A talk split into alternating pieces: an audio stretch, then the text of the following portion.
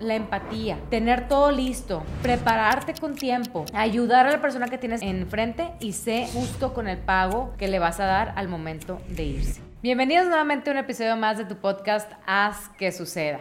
Y el día de hoy voy a tocar un tema muy delicado porque es un tema que a mí en lo particular de todo lo que hago en la parte de recursos humanos es el tema que menos me gusta hacer y es cómo despedir a un colaborador. Sí, definitivamente es algo que alguien tiene que hacer, ¿verdad? Y el despedir a un colaborador, pues no es un tema fácil. Y también quiero dejar en claro desde un inicio que el despedir a un colaborador no es meramente un rol de recursos humanos. La verdadera persona que debe de hacer el despido de un colaborador es el jefe directo o el líder de esa persona. Recursos humanos funge más como un apoyo en el tema de la baja, en esta empatía, en entender, ¿verdad?, por qué se está dando de baja la persona, recopilar toda la información. Y ahorita te voy a dar algunos tips porque definitivamente creo que es un tema que vale la pena que le damos doble clic. Y si hoy te toca dar de baja a una persona, creo que este episodio te va a servir muchísimo para que lo hagas de la mejor manera posible. Y primero que nada, lo que hay que entender es, bueno, saber que un despido no es un tema sencillo. Saber que un despido implica, ¿verdad? Muchas emociones, implica también esta parte de decirle a alguien que ya no va a estar formando parte del equipo de trabajo. Y hay diferentes formas por las que se, se da de baja una persona. Y en este específicamente de este episodio, quiero que hablemos de los despidos de la gente que tenemos que dejar ir cuando algo dentro de la empresa no funciona de manera correcta, a lo mejor perdemos algún tipo de cliente, se nos acaba el volumen del trabajo, tenemos que dejar ir esa área o la vamos a cerrar o no funcionó algo dentro de la empresa, no porque una persona haya tenido un mal desempeño, simplemente dentro del negocio tuvimos algo que no funcionó y tuvimos que dar de baja a esta persona. Ahí nos vamos a centrar, porque también luego tenemos el despido de gente que no cumple con los objetivos de la empresa, ¿verdad? Que ese lo quiero dejar para otro episodio, porque cuando no cumple con los objetivos de la empresa, hay que darle doble clic más bien a la parte del reclutamiento. ¿Qué estoy haciendo para reclutar ese talento? Porque todos tenemos talento. O sea, yo no creo que cuando alguien dice, es que esta persona no sirve o no funciona, todos tenemos algo para lo que somos buenos. A lo mejor al momento en el que estuvimos reclutando a la persona no fue lo suficientemente claro el proceso o no pudimos detectar las fortalezas de la persona que nos llevó a lo mejor a una mala selección y por eso la persona que seleccionamos o tenemos dentro de la empresa no está funcionando. Pero no vamos a hablar de esos despidos, vamos a hablar de los despidos que tenemos que dejar ir por algo que sucedió internamente de la empresa que no tiene nada que ver con el desempeño de la persona. Y aún así, pues obviamente este tipo de, despidos son difíciles. Entonces hay que prepararnos. ¿Y, ¿Y cómo te vas a preparar para este despido? Pues primero, ten toda la documentación y del saber por qué vas a dar de baja a esta persona. Si esta persona lleva más de tres meses, si lleva más de tres años, si lleva cuánto tiempo lleva con nosotros, documenta todo lo que ha sido su desempeño, qué es lo que ha estado pasando, si tienes ya métricas y ya evaluaste en algún momento el desempeño de la persona, ten toda esa información contigo, ten toda la información de sus contratos, toda la mayor cantidad de información que puedas tener, ¿verdad? De, de ellos o de él o de ella, nos va a servir bastante al momento en que estamos dando de baja a una persona. También prepárate con lo que vas a decir. ¿Por qué? Porque es un momento de muchísima empatía. La comunicación que tengamos con esa persona que vamos a dar de baja es clave para saber si va a tener una buena o una mala experiencia, una buena o una mala baja dentro de tu empresa. La comunicación siempre tiene que ser clara. Entonces, un ejemplo, no es como, oye, fíjate que quería hablar contigo porque, pues, como tú sabes, la empresa, pues, le está yendo mal. Entonces, pues, obviamente, pues, tú sabes qué pasa cuando una empresa le va mal, pues, empieza a dejar de tener ingresos y te vas, ¿te cuenta que, o sea, te fuiste y empiezas simplemente a llegar y decirte que, oye, estamos pasando por una situación muy complicada y nos llevó a tomar la decisión de que en este momento no requerimos el puesto en el que tú estás y por ello hemos tomado la decisión de tener que terminar tu contrato con nosotros rápido, al grano, efectivo. Y luego, ¿verdad? Tienes que compensarlo con, eh, sé, sé que puedes estar pensando o pasando, sé que a lo mejor situación, como todas, ¿verdad? No es una situación cómoda. Sé que en este momento puedes estar pensando muchas cosas y por eso quiero decirte que estoy aquí para ti, que te quiero ayudar, porque es una situación que se sale completamente de nuestro control y que obviamente no queremos que suceda, ¿verdad? Pero pues sí, pasó Y la decisión que tuvimos que tomar es que tenemos que rescindir de tu contrato porque no podemos ahorita estar pagando lo que estamos pagando ahorita y vamos a tener que dejar ir a una gran cantidad de gente por lo mismo de que no cerramos proyectos. Entonces, ponte en, en los zapatos de la persona y luego haz una pequeña pausa para que la persona lo procese. ¿Cómo te ayudo? ¿Qué necesitas? ¿Cómo te sientes? Y probablemente la persona va a empezar, híjole, es que no me lo esperaba, digo, sí sabía que la empresa estaba pasando por una situación complicada, pero no pensé que yo, porque pues yo he dado súper buenos resultados, yo he hecho esto, yo he hecho lo otro. Dale espacio a la otra persona de que hable, escucha a la otra persona también. Tengamos esa comunicación bilateral y no nada más, bueno, pues ya te lo dije, muchas gracias, aquí está tu cheque y te vas. Escucha a la otra persona, cómo te sientes, cómo te ayudo créeme que, estamos haciendo lo mejor para, para que no nos pegue a toda la empresa, ¿verdad? En general. Y no queremos, obviamente, perder talento como el tuyo, pero ahorita simplemente es una decisión que no podemos eh, postergar más, ¿no? Entonces, la parte de comunicación y evita los detalles personales y evita también el negativismo.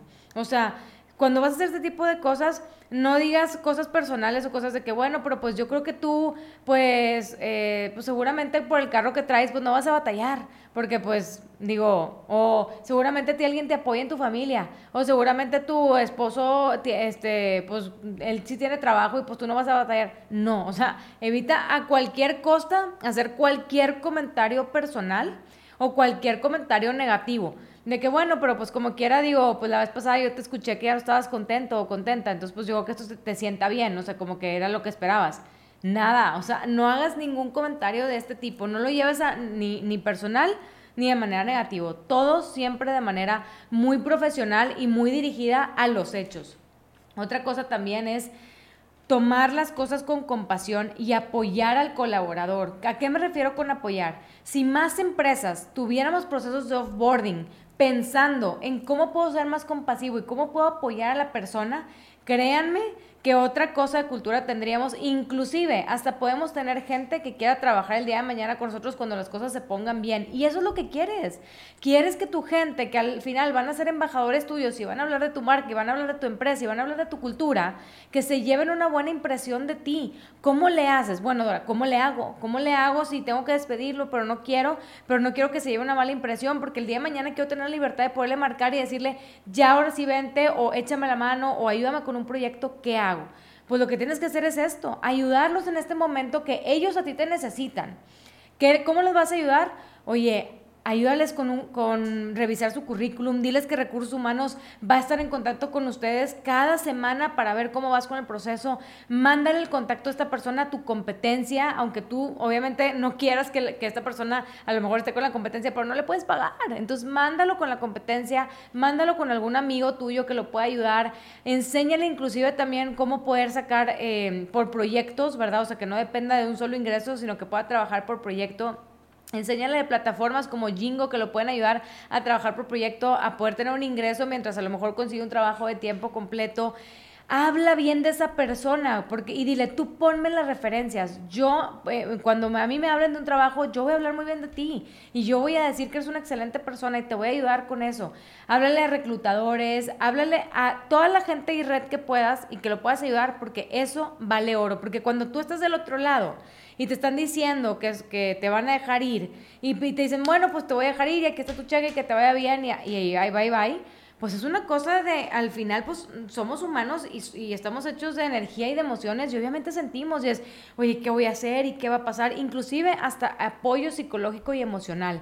Oye, si necesitas terapia, te vamos a dejar tres meses con una psicóloga para que puedas empezar a platicar con esta persona o este coach, aunque ya no esté contigo. Hazlo, nunca sabes, nunca sabes cómo esta persona mañana te puede traer un cliente, te puede referir con más gente, se puede venir a trabajar contigo cuando tus, las cosas en la oficina ya están muchísimo mejor, cuando agarres un cliente nuevo, haz y, no quiero decir porque iba a decir, haz lo que te gustaría que hicieran, porque a cada quien nos gusta que hagan cosas diferentes por nosotros. Simplemente ten procesos empáticos que ayuden a tu gente, a tus colaboradores a sentirse contentos y decir, no manches, me corrieron y ve todo lo que hicieron por mí.